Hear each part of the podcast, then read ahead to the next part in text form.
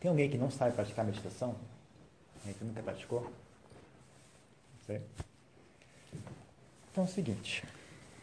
Então, para quem já sabe praticar meditação, eu recomendo vocês não prestar atenção no que eu vou dizer.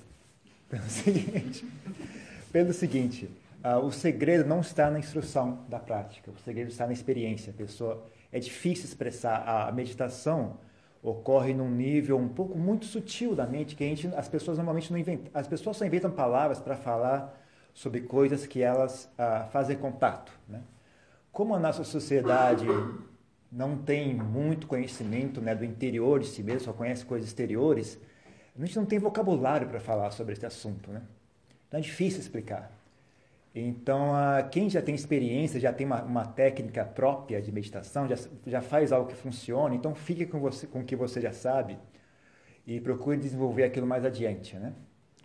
Mas para quem não tem nenhuma, nenhuma noção ou está tá, tá procurando ainda uma técnica que parece que, que, que funcione melhor, uh, o que eu posso sugerir é o seguinte: comece achando uma postura que seja bem estável para o seu corpo. Né?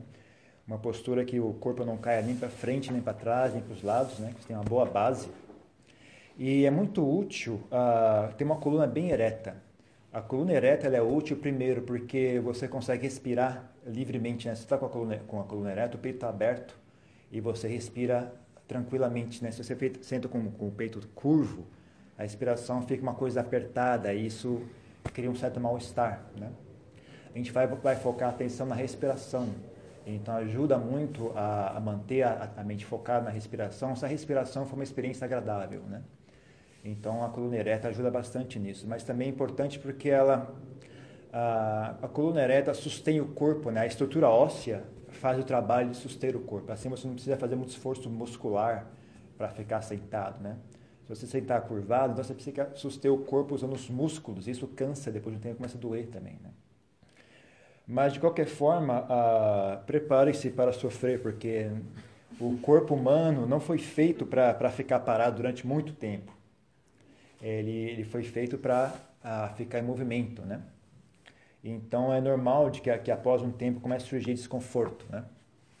Uh, eu posso dizer para vocês com certeza, mesmo, uh, mesmo pessoas que praticam meditação há muitos anos, que, tem, que praticam yoga, que são muito flexíveis, ah, não sentam mais de uma hora sem sentir dor. Né? Mesmo com pessoas que têm muita flexibilidade, é, depois de uma hora começa a doer também. Então, ah, mas ainda assim elas conseguem sentar mais que uma hora. Mas aí vem o aspecto mental para ajudar. Né? O corpo, o corpo, o corpo, ele consegue sentar sem doer. Se você for ter uma boa flexibilidade, acho que no máximo uma hora. Depois de uma hora, todo mundo começa a sentir um desconforto, né? Mas aí, se você tem uma boa, boa qualidade mental, você consegue até ignorar esse conforto e trocar mais adiante a prática. Mas então não é novidade, não é surpresa que vai doer o corpo, que vai ter desconforto, nem isso é normal. Né? Então façam, ver aí, cada um tem que conhecer seu próprio corpo, ver o que é que dá para fazer, quem consegue fazer postura de lótus faz, quem não consegue faz uma postura mais ah, amigável. Quem quiser usar essas almofadas para erguer um pouco o cóccix né, e deixar a coluna mais ereta pode usar. Quem preferir sentar direto no chão também fique à vontade. Isso é uma coisa que cada um tem que pesquisar sozinho, né, conhecer seu próprio corpo. Quem sentar em cadeiras, procure sentar sem encostar no, no respaldo, né, sentar, com a, sentar com a coluna bem ereta. Né. As mãos podem ficar aqui no colo ou sobre os joelhos, como vocês acharem melhor. Ah, caiu.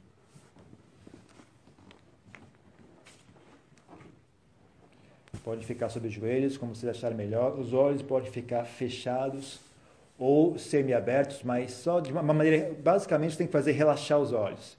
Se quando você relaxa os olhos eles fecham, ótimo. Se você quando fecha, relaxa os olhos ficam semi-abertos, tudo bem. Mas o importante é não ficar preocupado em olhar para nada, né? apenas relaxar os olhos deixar eles, eles ficarem à vontade. Né? Então, tendo achado uma boa postura, né? tendo achado uma, tendo colocado a coluna bem ereta, e, relaxa, e aí você começa a relaxar o corpo desde o topo da cabeça, né? Para um minutinho, faz um silêncio, sente, né? Sente o seu corpo, sente o topo da sua cabeça e procura relaxar. Né? Tanto a, a musculação exterior à cabeça, mas também procura relaxar dentro da cabeça. Você consegue sentir isso, né? Vai relaxando dentro da cabeça, de dentro para fora, vai relaxando o rosto, os músculos da testa, relaxando os olhos.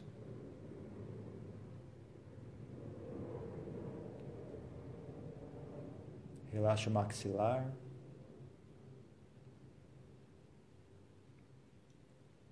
Descendo pelo pescoço, relaxando todas as partes do corpo. Né?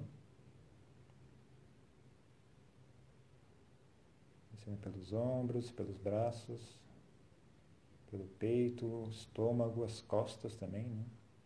cintura, as pernas, até a ponta do pé. Né? Então cada um pode ir no seu ritmo, né? Pode ir devagarzinho, começar desde a ponta da cabeça, ir passando devagarzinho, relaxando o corpo, até chegar na ponta do pé. Se precisar, pode voltar do começo e fazer mais uma vez, até você conseguir relaxar bem o corpo. Né?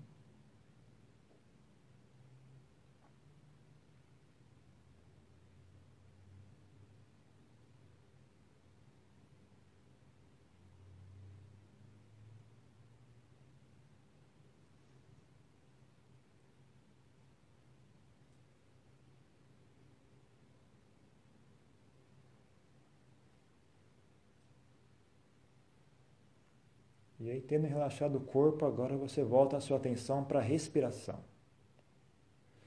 Para a sensação da respiração. Ah, focar a atenção na respiração não é pensar sobre a respiração, não é analisar a respiração, não é, é apenas sentir a respiração. Só isso. Não precisa fazer mais nada. Apenas sinta a respiração, a sensação tátil da respiração. Você pode escolher sentir o ar entrando, roçando pela, na pele, né? quando você inspira e expira. Você pode escolher sentir o toque do ar entrando e saindo. O, ar, o contato físico do ar com a pele.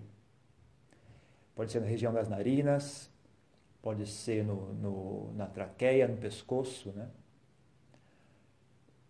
Você pode escolher focar a atenção no, na expansão e contração do peito ou na expansão e contração do abdômen. Ou você pode sentir o corpo inteiro respirando. Você pode olhar o corpo inteiro como uma única unidade, né? E ficar ali em silêncio, sentindo a respiração. Só isso. Procura relaxar essa vozinha que fica falando 24 horas por dia na sua cabeça. Né?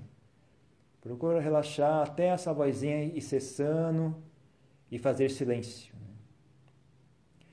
Esse silêncio você não obtém a, contraindo a mente, tentando obrigar a mente a parar de pensar. Quanto mais você tentar contrair e, e, e agredir a mente, mais ela agitada ela fica e mais ela pensa e mais ela tá, tá, fica falando, né? está galerando. Então, o, a forma correta para obter esse silêncio é você ir relaxando. Né? Relaxa. Se você não sabe relaxar a mente, pega o corpo como ponto de referência. Né? Comece relaxando o corpo e ver como isso também vai relaxando a mente, e daí você estende esse relaxamento até a mente. Né? Se você não, não tem. Quando eu falo relaxar a mente, você não tem noção do que eu estou falando, então procure usar o corpo como ponto de referência. Né? Procure, por exemplo, relaxar o peito. Aí você consegue sentir o seu peito tenso né? e relaxa dentro do peito, não só a parte exterior muscular, mas relaxa dentro, vê se você consegue sentir lá dentro e relaxar ali dentro. Ou o centro da cabeça também é outro ponto, né? Se você consegue relaxar dentro do cérebro, bem lá no centro. É uma coisa bem difícil de descrever, né? Uma sensação muito íntima, muito interior. Né? Se você consegue achar esse ponto e relaxar lá dentro, de dentro, de dentro para fora, né? Então você relaxa isso, vai relaxando e, e aí ah, você consegue obter um certo silêncio mental, né?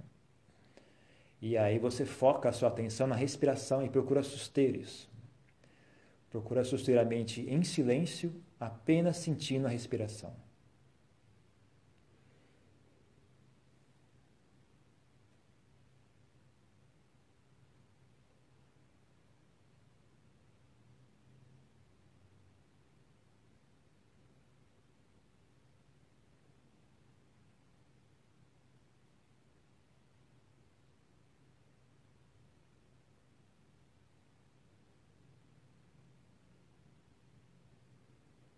A mente da maioria das pessoas não está acostumada a fazer isso, é normal que a mente escape para preocupações, escape para memórias, escape para o hábito antigo de ficar conversando o tempo todo, de ficar dialogando sozinho o tempo todo, né? Tudo isso é normal. Isso não, não, nossa, esse hábito não se perde da noite para o dia. Isso é algo que requer investimento, requer dedicação, né? requer cultivo. Esse silêncio é algo que você cultiva, né? Então tenha paciência, mas tenha perseverança também, né? Não, de novo, né? não adianta você agitar a mente, ficar com raiva de si mesmo, ficar frustrado, ficar com raiva da sua mente que não para, porque isso só piora a situação ainda mais. Né? Na verdade, muito desse, desse falatório incessante tem a ver com um estado ah, doloroso da mente. Né? Então, se você fica com raiva, fica frustrado, você agita a mente ainda mais, ela, ela fala ainda mais. Né? Então, o método correto é você notou que a mente escapou, relaxa de novo, relax, relaxa, deixa a mente baixar sozinha no ritmo dela. Não obrigue a mente a fazer silêncio, que isso é, é, é, é impossível, né? é contraprodutivo. Né? Você apenas, de novo, relaxa e deixa, vai relaxando até a mente fazer silêncio. Não é um trabalho meio indireto. Né? Você não obriga a mente a fazer silêncio. O que você faz, você para de agitar a mente. Só isso. A silêncio ela faz sozinha. Né? Desde que você pare de agitar ela com preocupações, com ansiedade, com raiva, com medo. Né? Basta você relaxar, dar, dar assim. A gente vai meditar só durante 40 minutos. Né? Depois de 40 minutos, vocês podem voltar a se preocupar quanto vocês quiserem. Fique à vontade, mas durante os próximos 40 minutos, relaxa, dá um tempinho para si mesmo. Né? 40 minutos de férias. Férias de 40 minutos. Né? Seus problemas ainda vão estar lá depois que vocês terminarem a meditação. Não sei se isso é animador para vocês ou não, mas de qualquer forma. Então, relax. Durante os próximos 40 minutos, vocês relaxam. Depois, vocês se preocupam de novo. Tá bom? Então, procurem ter essa paciência e essa perseverança em trazer a mente de volta e relaxar novamente e ensinar a mente a fazer silêncio. Né? Tem um pouco de.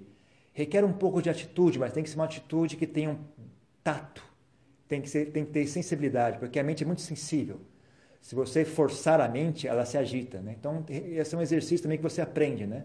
a como tocar a mente de forma suave, de forma uh, harmoniosa, né? como conduzir a mente. Né? Isso a gente aprende a fazer. Então vamos estudar esse assunto durante os próximos 40 minutos.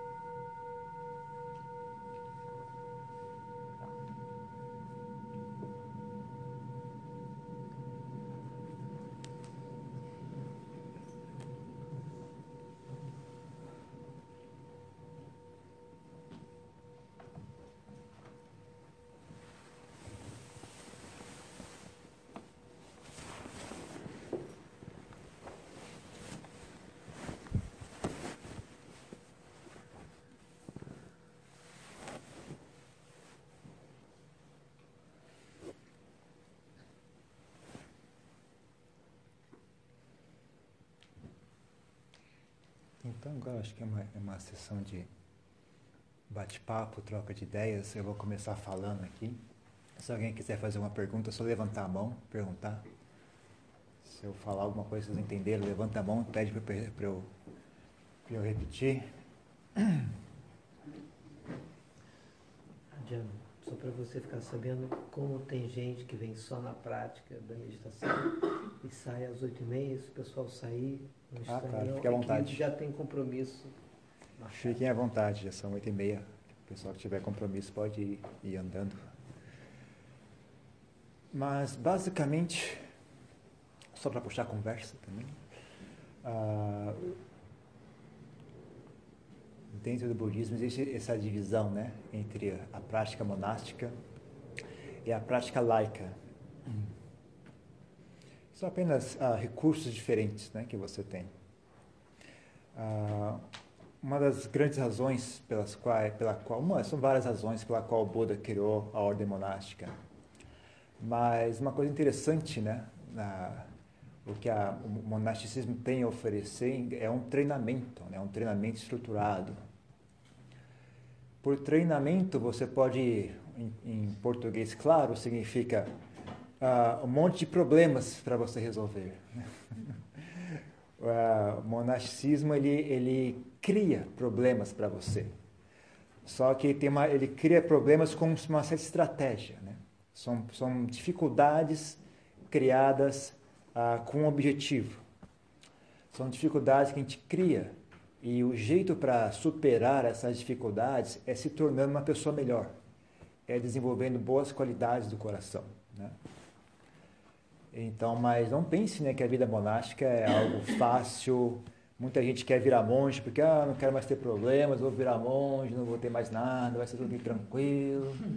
E aí a pessoa vira monge, na verdade, que é um, é um grande desafio. Né? Você até é, é um, algumas pessoas lá do Brasil, né, querem virar monge, escrevem para mim. E elas não, sei lá, por exemplo, elas, atualmente não tem monastério no Brasil. E aqui em Portugal não é fácil para o brasileiro obter visto, né?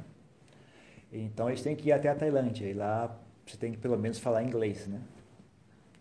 E aí a pessoa, ah, mas não sei falar inglês. Bom, então aprenda a falar inglês, né? Porque se você não conseguir aprender a falar inglês, então nem tente virar monge, porque na verdade falar inglês é muito mais fácil do que vir, ser monge, né? Às vezes as pessoas não têm, ah, você não tem recurso para comprar passagem de avião, então dá um jeito, esse é seu teste. Né? Se você não conseguir juntar o um mínimo, economizar dinheiro, fazer um esforço e guardar o dinheiro suficiente para uma passagem de ida até a Tailândia, se nem isso você consegue fazer, nem tente virar monge. Porque não é fácil, né? As pessoas têm uma, uma ilusão, né? Muita gente quer virar monge porque elas querem fugir dos problemas delas, né? Mas, ah, então eu digo que as pessoas não virem monge para fugir de algo. Virem monge para enfrentar algo.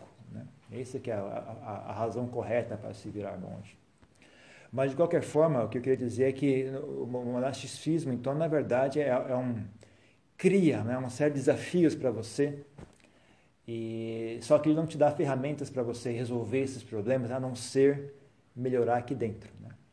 Então, para, por exemplo, o, o, estágio inicial de treinamento é o estágio do anagárica, né? que é o caso do, do Pedro agora. Então, a gente dá esse manto branco para você usar.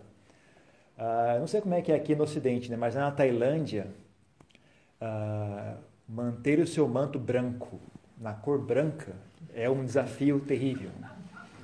Porque a gente vive na floresta lá mesmo, na né? floresta de verdade. Então chove muito, né? Então você usa chinelo. Quando você anda, né? Coitado, tá chovendo, você anda, espirra água, espirra lama nas costas, você nem repara. Aí você passa pela floresta, esbarra uma, uma folha, deixa manchado de verde, manchado de lama, etc. E mofa, né? Durante o período de chuvas, chove dia, todo dia, várias vezes ao dia e a umidade não passa, né? Então você bota o manto para secar e mofa. E fica tudo manchado de preto, de, de bolor, aquela coisa feia, né? Então é, é um também desafio, né? Então, mas é, é essa a sua prática. Né? Então aí o que, que você faz? Né? Se, você é se você ainda tem uma, uma atitude de laica, né? Você, bom, que, que, produto que eu compro? Qual é a máquina que eu compro para resolver isso aqui? Eu vou cortar as árvores para abrir um espaço, eu vou reclamar com a abade, mandar ele construir um negócio aqui. Mas se você é, já está com uma, com uma atitude monástica, você pare, bom, quais são as qualidades que eu preciso ter para conseguir meu, manter meu manto branco branco? o que, que, eu preciso ter? Eu preciso ter mais atenção quando eu caminho?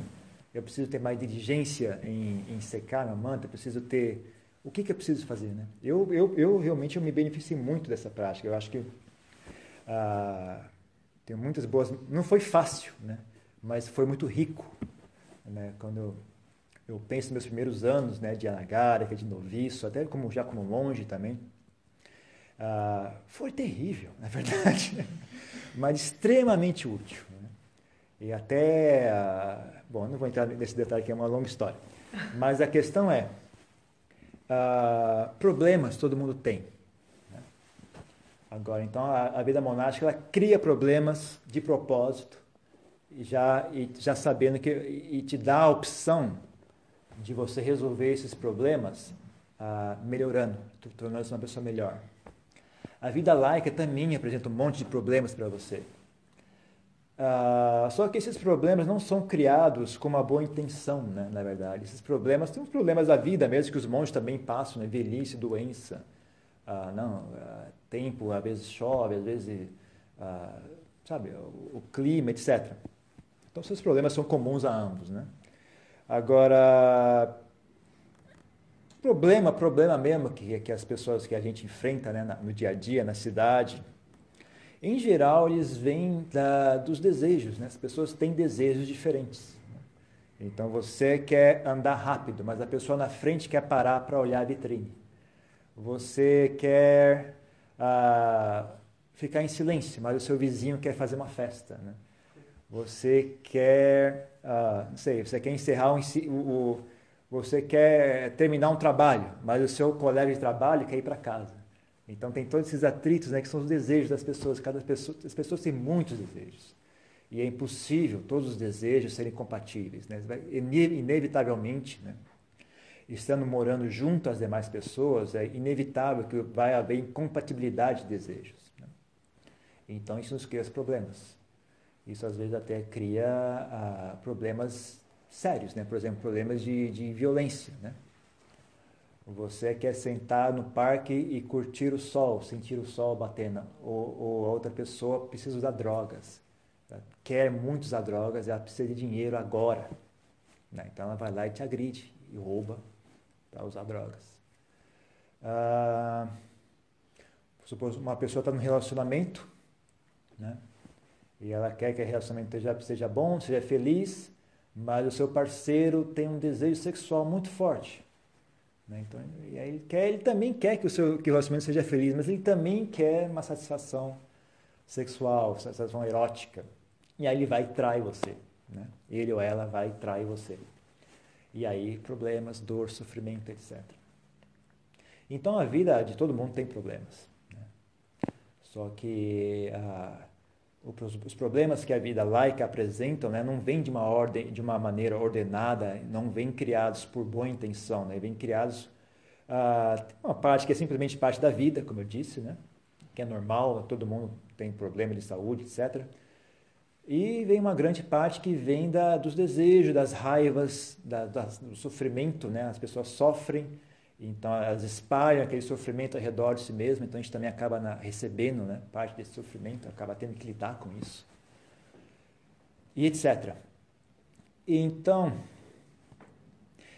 ah, para vocês é muito importante ter uma boa, uma boa fundação, né, uma, boa, uma boa, um bom ponto de referência. Né? É bom você pensar antes, né?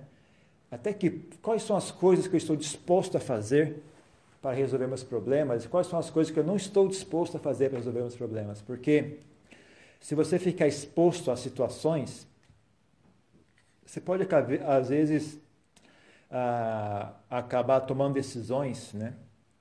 Que em vez de resolver os problemas, pioram eles ainda mais. Né? A gente está exposto a todo tipo de, de situação, né?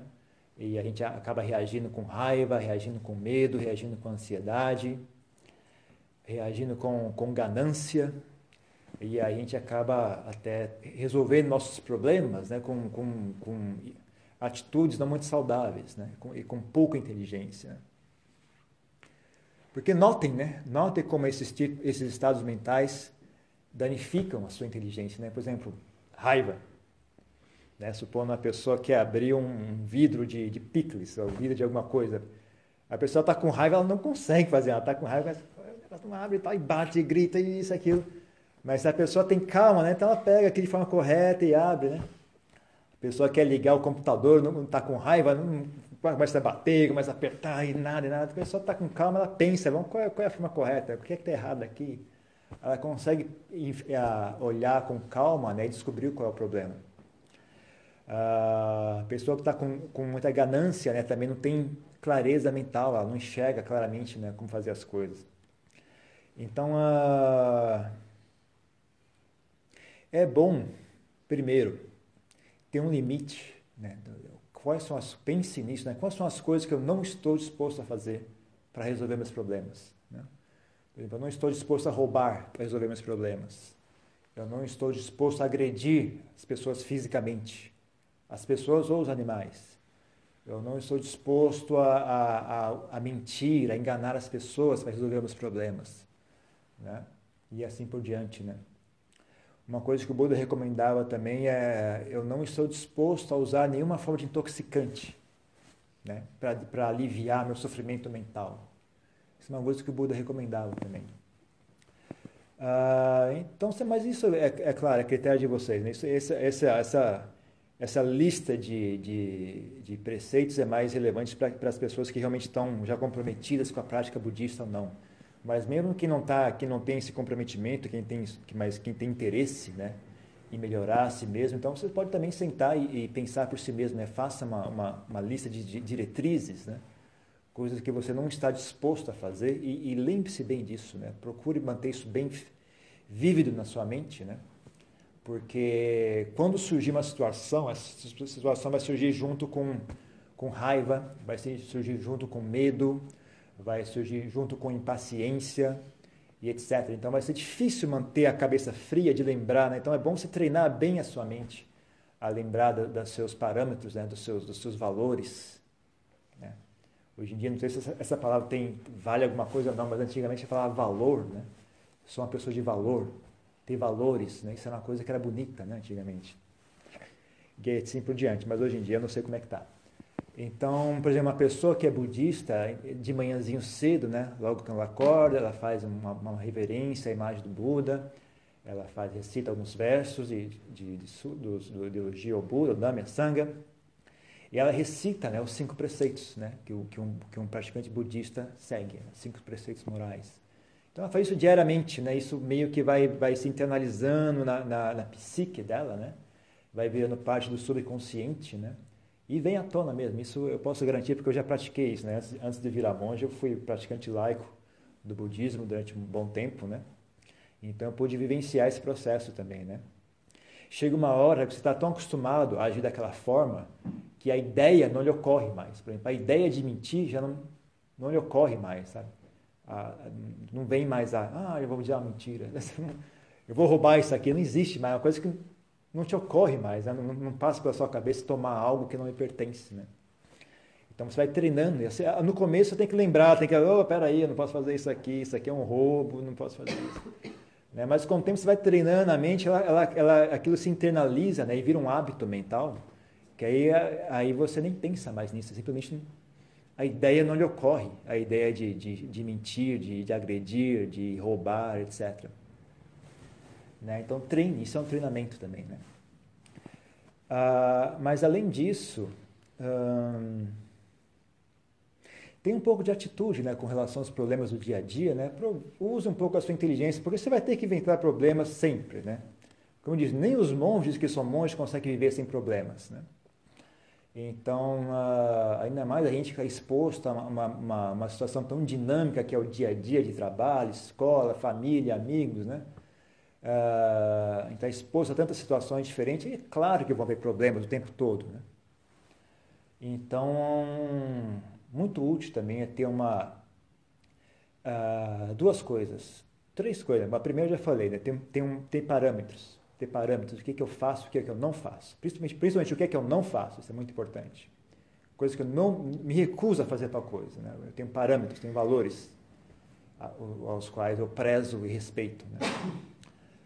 Uh, número dois, ter uh, atitude. Né? Ter atitude pra, com relação aos problemas. Né?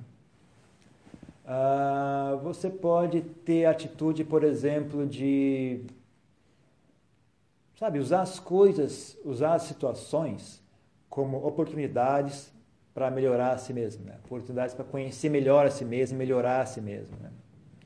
Então, da mesma forma que eu falei com relação aos monges, né? você pode também ter essa atitude, que você tem um problema, né? você não sabe como resolver esse problema, comece, comece consigo mesmo, pare e pensa, bom, que tipo de pessoa seria capaz de resolver esse problema habilmente?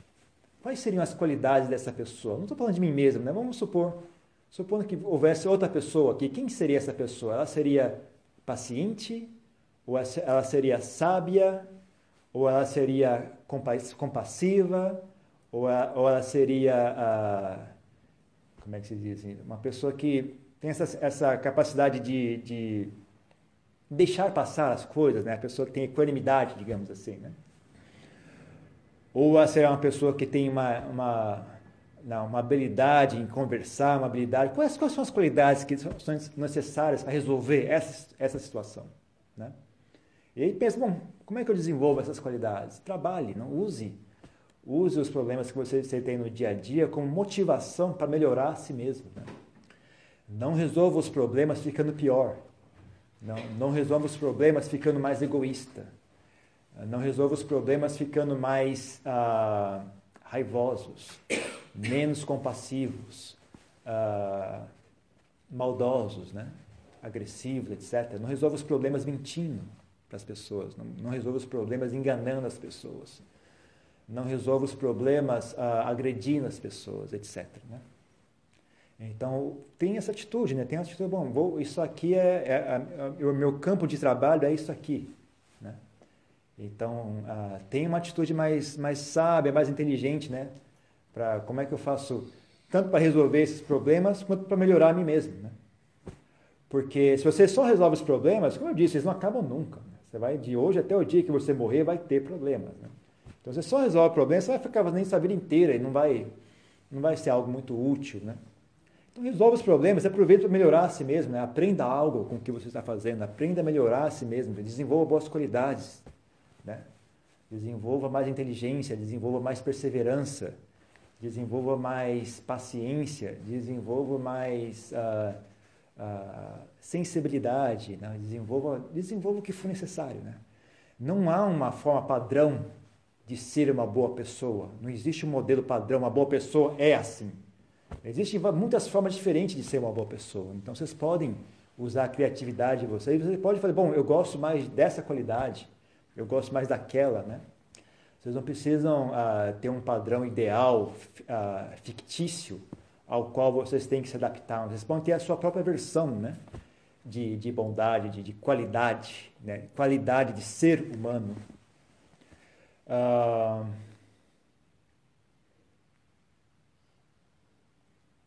E a terceira coisa. Qual é a terceira coisa? Esqueci já. Ah, parâmetros, atitude. atitude. que mais poderia ser útil? Lidar com os problemas. Ah, sim. Essa, essa prática de meditação, ela tem vários propósitos. Mas tudo que eu falei até agora, todo mundo já, a gente já conhece mais ou menos, né? Paciência, perseverança, força de vontade, diligência, né? Não ser preguiçoso, são coisas, são boas qualidades que todo mundo conhece. Agora, nós temos uma capacidade dentro de nós mesmos que muita gente não conhece, quase ninguém conhece. Ah, existe um refúgio dentro de nós mesmos. Né? Existe paz aqui dentro.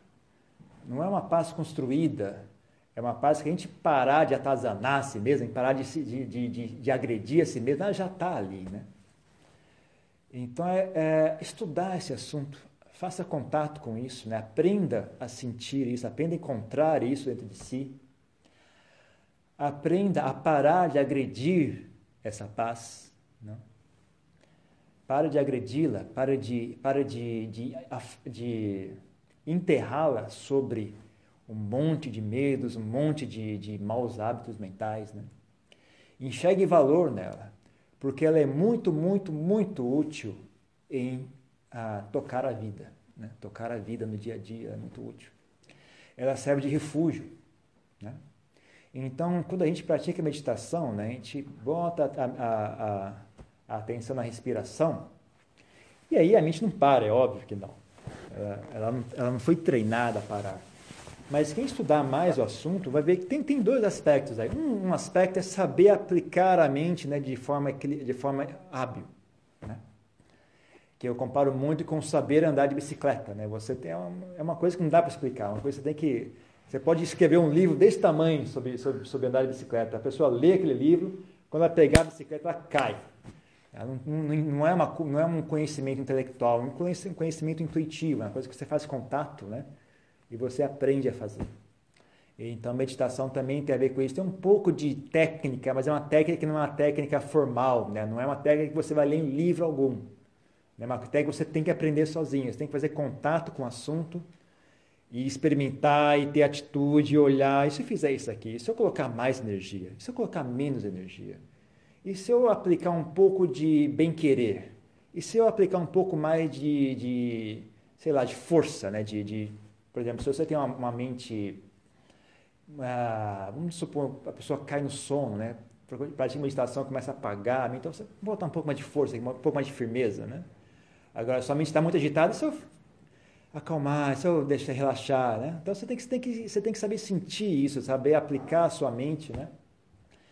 E só para avisar, não existe ponto de equilíbrio. Né? O, o, quando a mente pacifica é quando eu acho ponto de equilíbrio.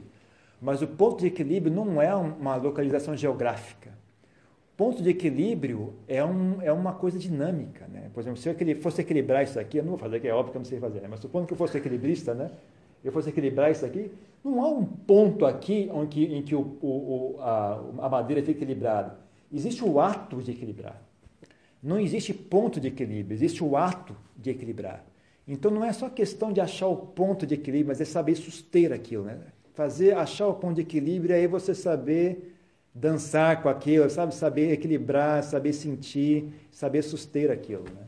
E isso é impossível de explicar em palavras. É você tem que sentar mesmo, experienciar isso e, e ter a atitude de estudar, né? ter paciência e ter interesse em estudar esse assunto, desenvolver essa habilidade. Né? A habilidade em equilibrar a mente, né? manter a mente equilibrada. Agora, uma coisa que vocês vão reparar também, então, então tem um aspecto da, da habilidade né, em aplicar a mente, mas também tem um aspecto interessante que é. Ah, como diria, como dizer isso? A mente ela, ela não se pacifica por, por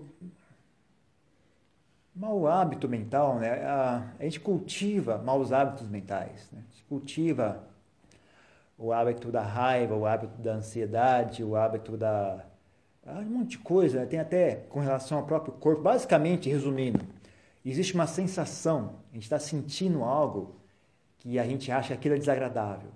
E uma vez que isso é desagradável, a mente foge para pensamentos. É uma forma de, de, de esses pensamentos, esse fluxo constante de palavreado e de imagens e de fantasias, uh, não é muito mais do que um método para bloquear essa experiência, né? Então, quando a gente sentar em meditação, para as pessoas que não têm muita, muita a, a flexibilidade no corpo, etc., uh, ah, o mais óbvio é o corpo. Né? O corpo é desagradável, ele dói, as pernas doem. Uh, quem tem uma boa flexibilidade no corpo e quem não tem muito problema de saúde, tem uma boa postura, talvez não tenha muito esse problema, né? A sensação de uma pessoa que tem um, um corpo bem saudável, flexível, o corpo é bastante agradável. Então, ela, ela quando ela, ela, foca a atenção na respiração, ela sente algo agradável, né? A maioria das pessoas não. A maioria das pessoas, quando foca na, na respiração, sente o corpo desagradável, sente o, a, a, respiração é desagradável, é, é apertada, né? O, às vezes os músculos do, do, do, do tórax, né? a gente senta mal a vida inteira, senta em sofá, em, em cadeiras de forma equivocada, então os músculos atrofiam, né? as costas atrofiam. Então, quando você senta com, com o peito aberto, fica apertado, fica desagradável, né? Os músculos da perna, então, nem se fala, né? Não está acostumado. Então, primeiro, primeira coisa bastante óbvia que vem à tona, o corpo é desagradável. A sensação de ter um corpo é desagradável. O ah, que fazer a respeito? Bom, na medida que for possível, a gente alonga, a gente faz, a gente procura deixar o corpo mais saudável possível, sem perder muito tempo com isso, porque também é uma briga perdida, uma, uma briga. Uh, no final você vai perder essa batalha. Né?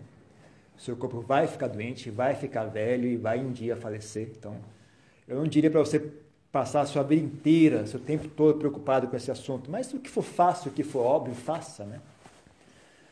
Uh, mas além disso, né, aprenda a fazer as pazes com isso. Né? Você vai ter que carregar esse corpo a vida inteira, literalmente. Né? Literalmente, até o dia da sua morte, você vai ter que carregar esse corpo. Então, faça as pazes com ele. Aprenda a sentir isso. Né?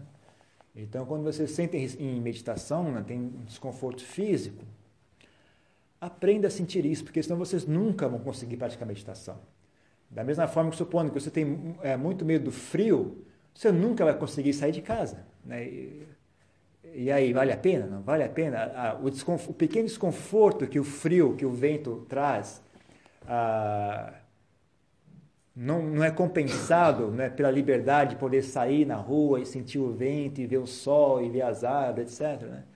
Então, da mesma forma, não, não deixe a sua experiência, não deixe seu acesso a essa a paz mental ser obstruído pelo desconforto físico, né? Aprendam, aprendam a, lidar com isso, aprendam a ter tranquilidade com relação à sensação do corpo, façam as pazes com esse corpo, né? Ele gera sensações, não importa se é, é, ou é calor, ou é frio, ou é coceira, ou é dor nas costas, ou, ou o que for, é suor, é, é, é, é, interminável. Ele foi feito para isso. Né? Então não é que tem nada de errado com ele, é assim mesmo, né? Tem certas dores, é óbvio que você precisa prestar atenção, né? Principalmente com relação ao joelho, eu recomendo que vocês tomem cuidado com o joelho, porque quando ele machuca, ele não recupera. Recupera muito difícil. Então, outras partes das costas, nas coxas, você pode até estender aquilo, doar, é, machucar um pouco e depois você aquilo recupera. Né? Mas o joelho, tome cuidado, porque o que eu vejo acontecer, as pessoas machucam o joelho, não conseguem mais sentar meditação, desistem. É o que mais ocorre. Então, ah, tenha humildade também, né? respeite o ritmo do corpo. Mas também né, acho, acho um ponto de equilíbrio. Não, não, não tenham muito medo das sensações, mas também não fiquem ah, ignorantes demais e atropelem né, o corpo e passem dos limites que ele possui. Então, uma coisa é aprender a lidar com as sensações do corpo, né? aprender a fazer as pazes com essas sensações, não deixar isso agitar a sua mente. Né? Então, quando você sentar em meditação, ah, saiba tolerar essas sensações, não saiba não deixar isso agitar a sua mente, né? Fique tranquilo, são apenas sensações. Ah, elas só viram dor quando chega na sua opinião, né?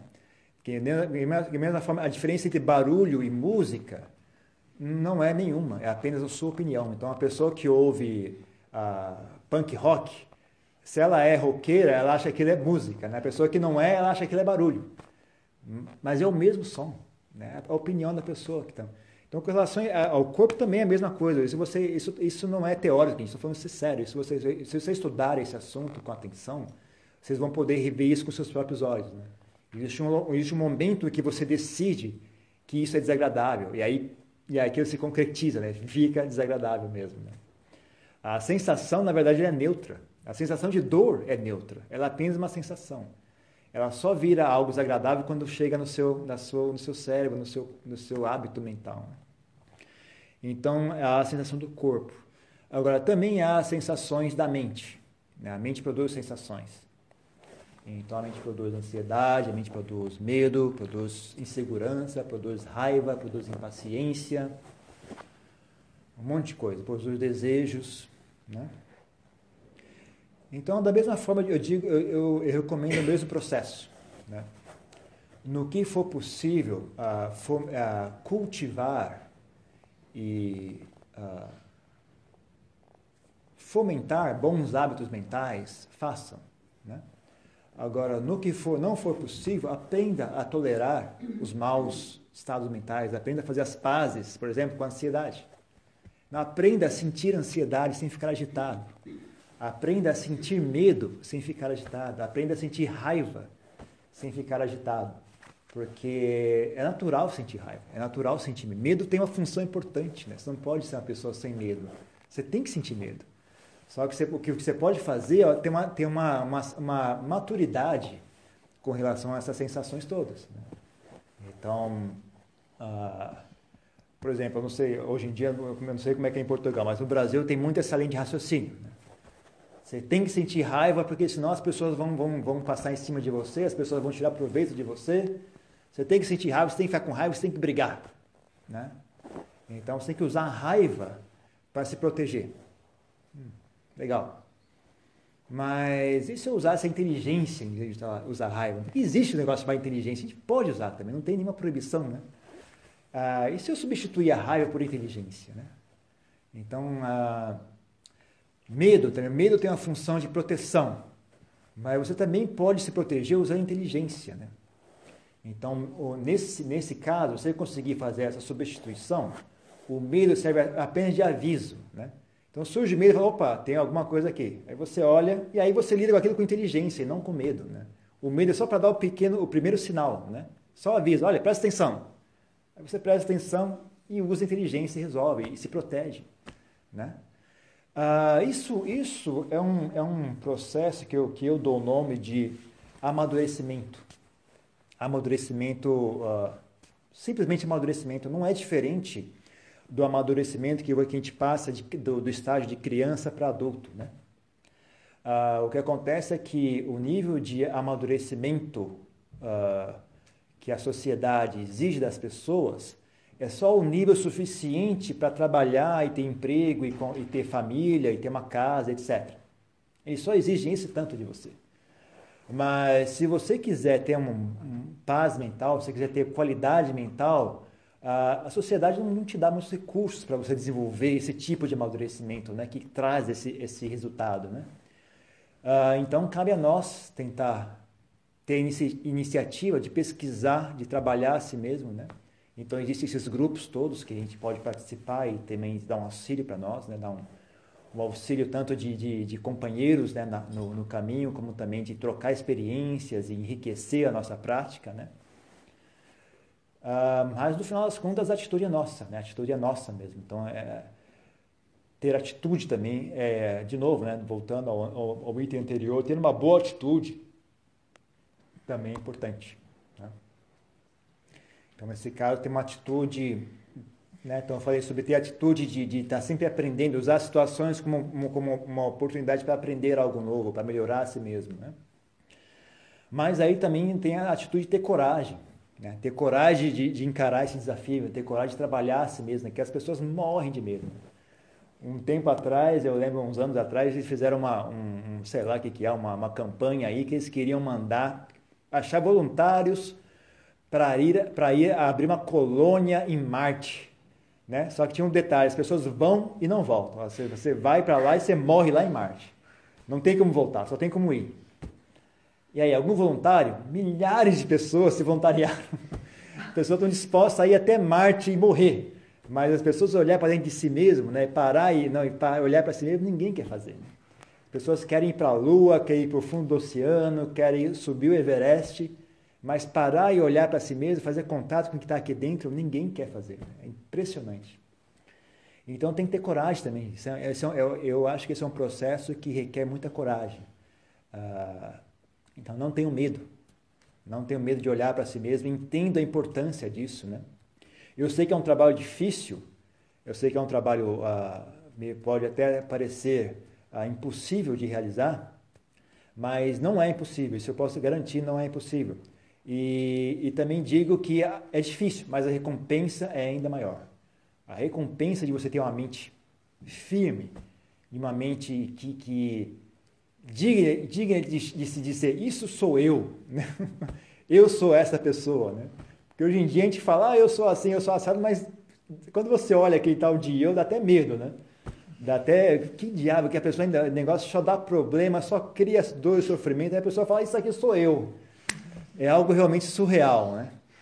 Então, já que você vai chamar esse negócio de eu, então faz direito, pelo menos, né? faz bem feito, gente.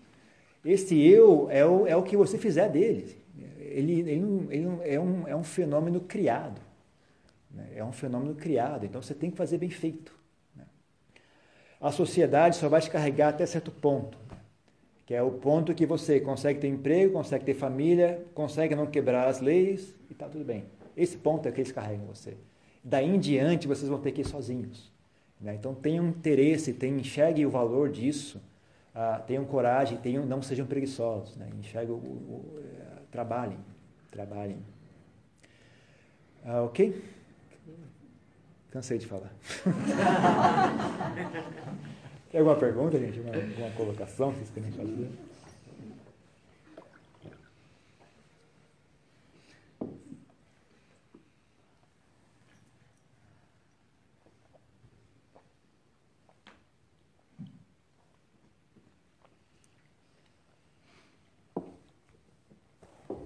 Diana, na semana passada a gente estava explorando o tema da renúncia, porque enquanto na vida leiga as possibilidades de entretenimento, de diversão, de, de prazer são muito acessíveis né? e muito atraentes algumas, mas uma total perda de tempo e de energia no que diz respeito a um propósito de, de libertação. Então, parece que é um dos grandes desafios na vida leiga, quando você já sabe fazer o que a sociedade espera de você, você resolveu esse lado, é fácil ficar só no, na brincadeira. Sim. E pronto, era. E dado que a vida monástica, o lado da renúncia, a ênfase é bem evidente, talvez dicas do seu lado, como é que. Porque é um desafio, tem um lado que. Sim quando você tem todo aquele prazer te convidando, você tem a clareza que não isso é um beco sem saída, não é? É difícil. É, tem algumas coisas a dizer sobre esse assunto. Ah, primeiro, é bom entender que, que não é que o caso que prazeres sensuais, inclusive o sexo, ah, sejam malignos por si mesmo, por natureza. Hum. O que acontece, eles têm consequências, né? eles, eles geram consequências. E, e, onde eles realmente começam a se tornar um obstáculo é quando a mente ah, começa a depender deles para ser feliz. Né? Então eu preciso desses prazeres para ser feliz.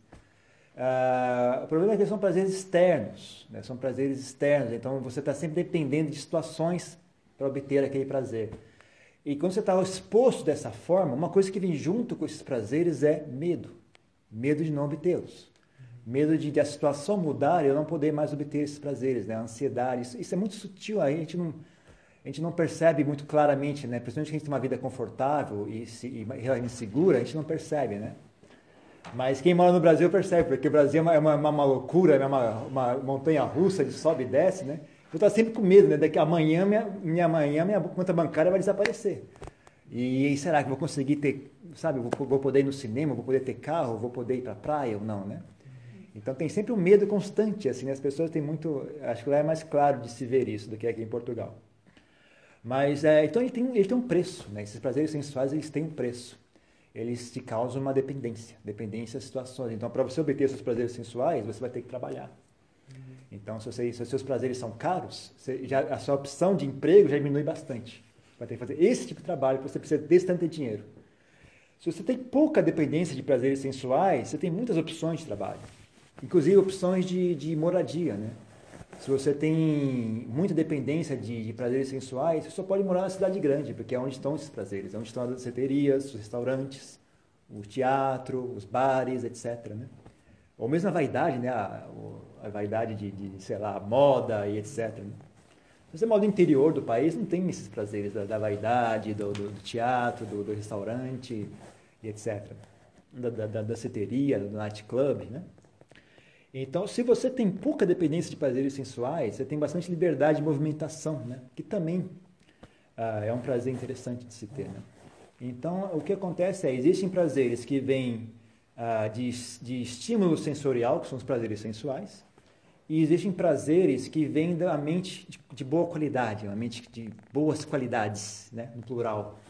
É, boas qualidades da mente trazem uma, uma sensação de bem-estar.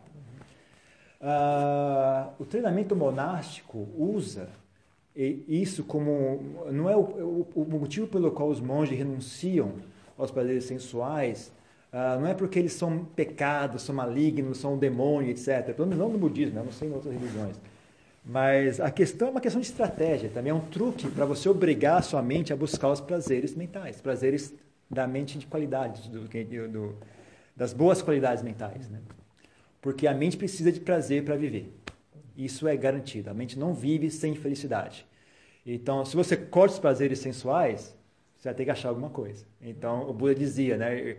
Uh, monges, eu autorizo a vocês os prazeres da meditação profunda, dos, dos jhanas, etc. Né? Esse é o prazer que eu autorizo a vocês. Uhum. Mas os prazeres da, da, da comida, da, da, música, do sexo, eu não autorizo.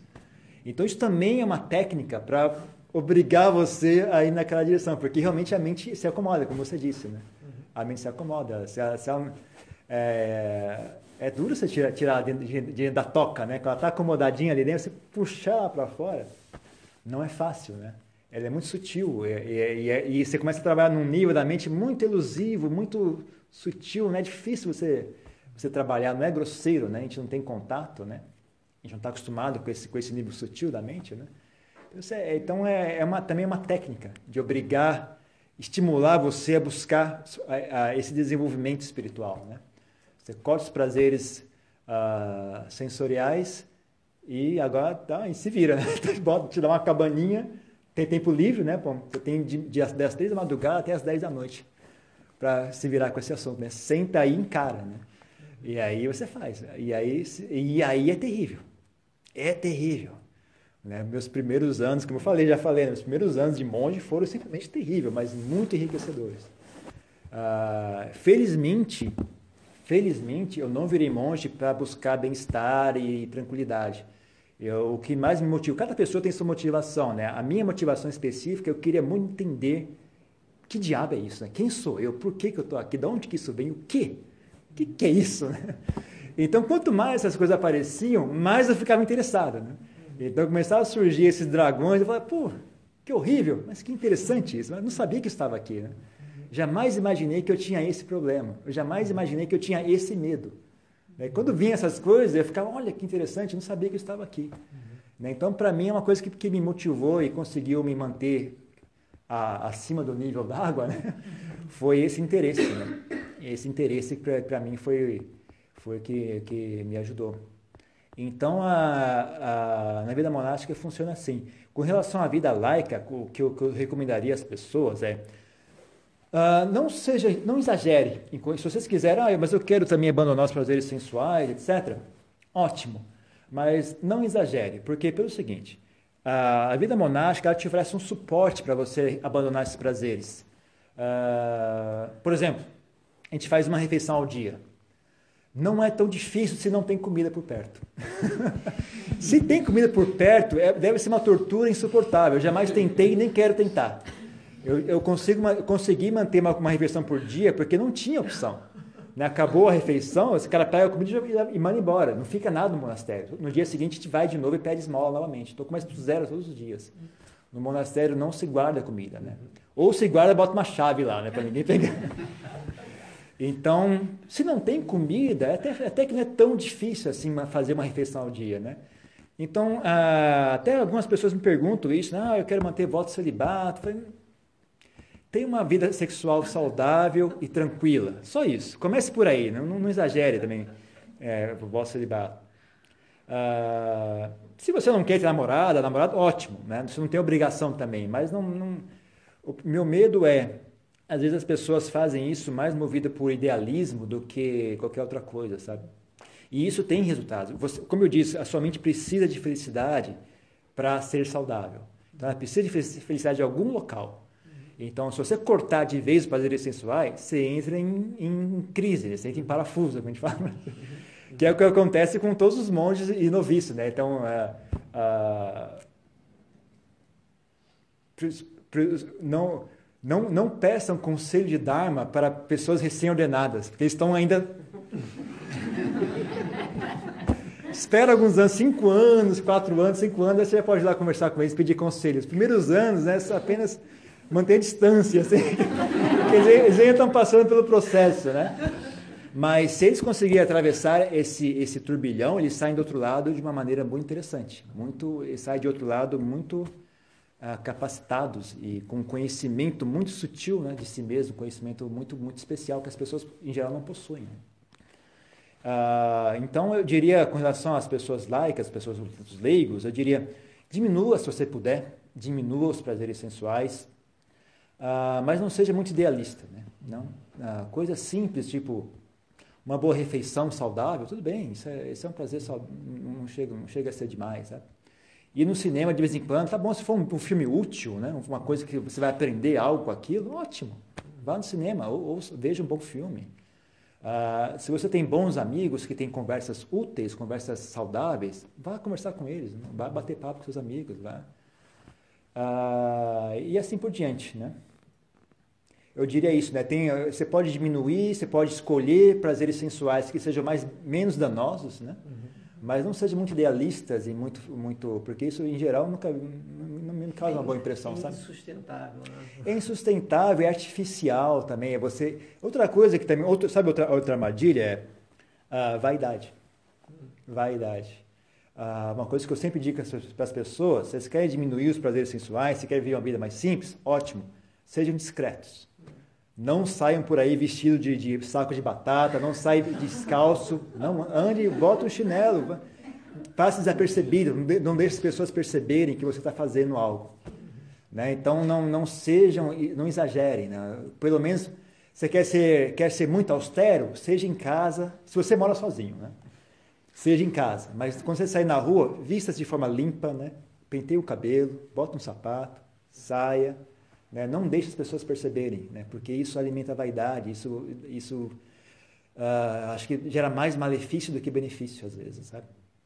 Então eu recomendo as pessoas serem discretas, né? Você quer não, uh, por exemplo, supondo que você é presidente de uma companhia, não ande de, de, de Fiat 147, eh, sabe? Compre um carro, sei lá, veja, pense sozinho, qual é o carro, carro bom, mais nível, o nível, o carro bom mais barato que eu posso comprar sem chamar atenção, né? Que ninguém repare que tem algo errado contigo, sabe? Fala, olha, tem um carro sim, um carro bom, mas não tem, né? Não é o melhor carro, não é um Mercedes, mas um carro bom. Então, use, use, use discreto, respeite o seu ambiente, sabe? Passe desapercebido. Isso é mais útil do que esses, esses exageros de essas coisas muito exageradas, sabe? Uh, viva uma vida simples, mas respeitando o seu ambiente, né? Porque ser humilde é muito mais útil, também é muito útil. Não é a única coisa útil que existe, mas também é muito útil. Né? Não... Cuidado, porque a vaidade que agarra a espiritualidade é uma vaidade muito pegajosa. Extremamente pegajosa. Porque a vaidade física você consegue argumentar, você consegue explicar, mas quando a, vaidade agarra a espiritualidade, ninguém consegue conversar com aquela pessoa. Não, não dá para explicar, não dá para tentar, sabe, clarear a visão dela, sabe? Quando, quando fica muito, muito pegajosa, sai de perto, porque não tem como. Não tem como. Eu mesmo, eu vivi com, com o Lampopiak durante muitos anos, então muitas vezes as pessoas vinham conversar com ele, eu tinha que traduzir, né? Que ele, ele, ele não fala muito bem inglês, né? Então, eu reparei muito claro isso, né? Quando vinham as pessoas muito deludidas, muito presas nesse, nesses, nessas vaidades todas, ele nem tenta ajudar. Ele nem tentava. Às vezes eu ficava até, puxa vida, não posso, não vai nem... Ele ele só ouvia, a pessoa veio contar a experiência. Ah, então eu cansei o dia natal, aí eu cansei a iluminação, eu falei com os anjos. Ele, pô, que legal. okay. Então, ok, bom dia, até, até mais. Sabe, ele nem tenta, né? ele nem tenta, ele já, já sabe que esse tipo de pessoa não tem como ajudar. Sabe? É, chega um ponto que a pessoa se perde por completo. Então, é, fique atento a isso, é muito perigoso isso. Obrigado. Ok? Tem mais alguma coisa? Nós, nós encerramos? Eu, eu para ter pergunta, não termino. Eu só queria perguntar de que origem é esse mestre? Ele é tailandês. É tailandês, sim.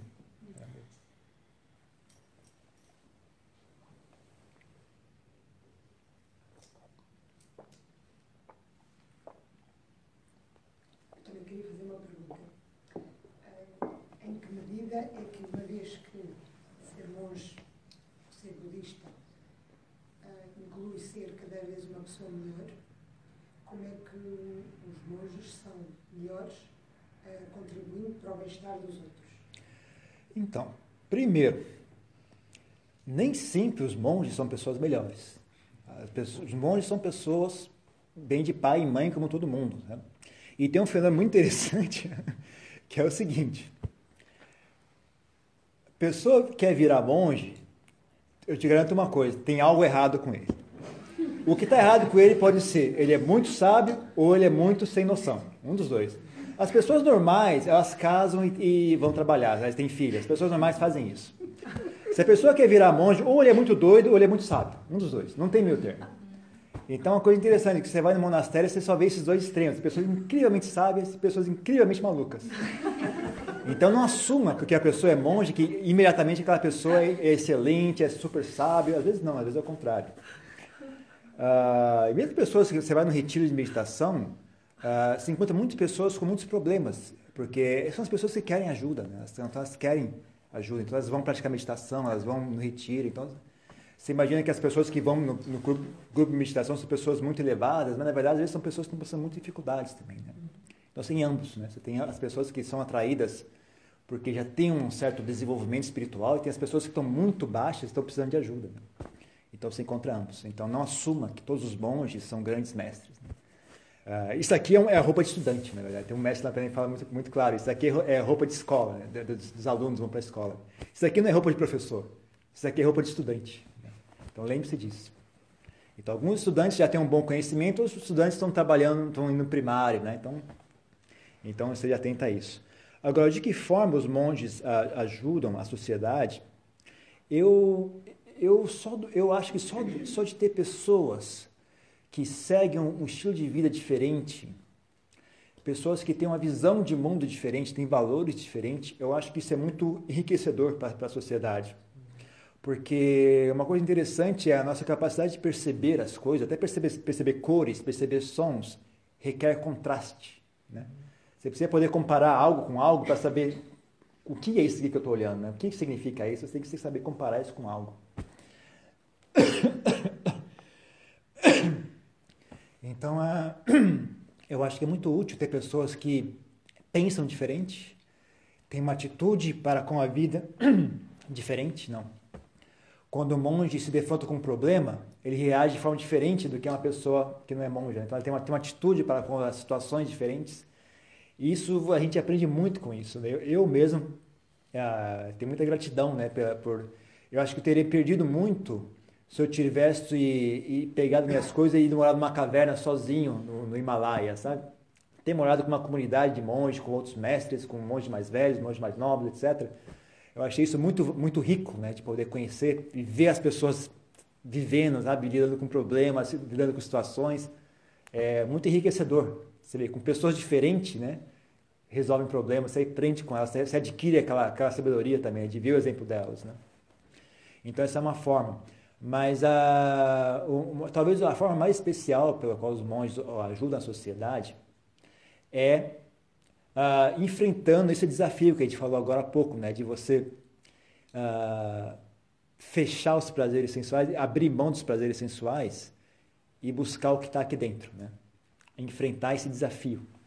E aí você aprende, o que é que, aí você diz, oh, o que é que tem aqui dentro? Aí você, ah, aqui dentro tem algo muito especial.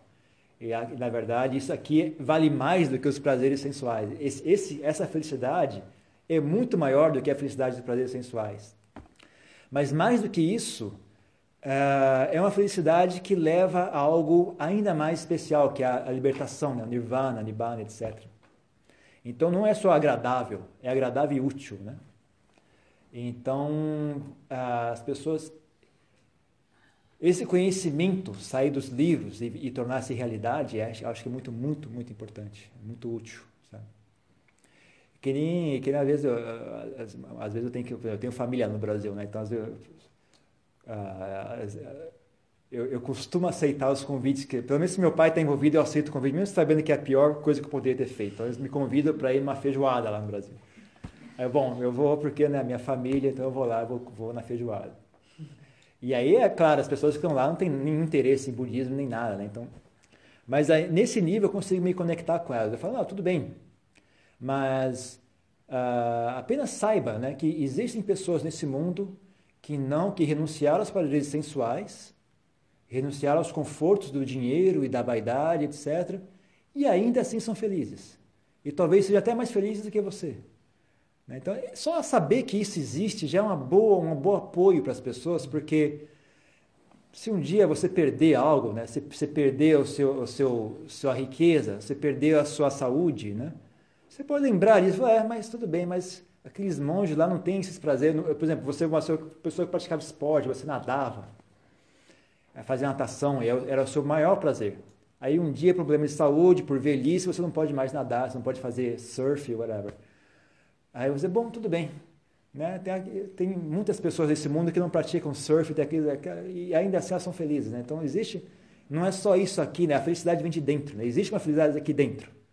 Né? É só questão de a gente procurar, desenvolver, saber que isso existe. Eu acho que já é um belo, um belo serviço que nós damos à sociedade, só, só para lembrarem, só para estarem cientes, porque você não pode, pode obrigar as pessoas a buscar isso. Né?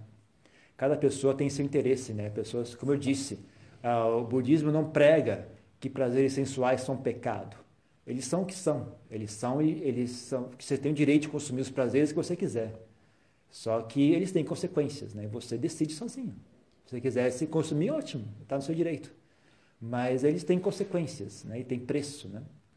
Então, a gente, na verdade, a gente, a gente educa as pessoas não ameaçando e, e, agredindo as pessoas, a gente educa as pessoas dando exemplo. Olha, tem algo mais que pode ser feito, né? Tem isso aqui também, né? Se você quiser, isso aqui existe e deixa as pessoas né, se interessarem. Quem quiser vir, vem. Quem não quiser, não vem. E fica por isso mesmo. Eu acho que isso aí, eu, eu acho isso muito valioso.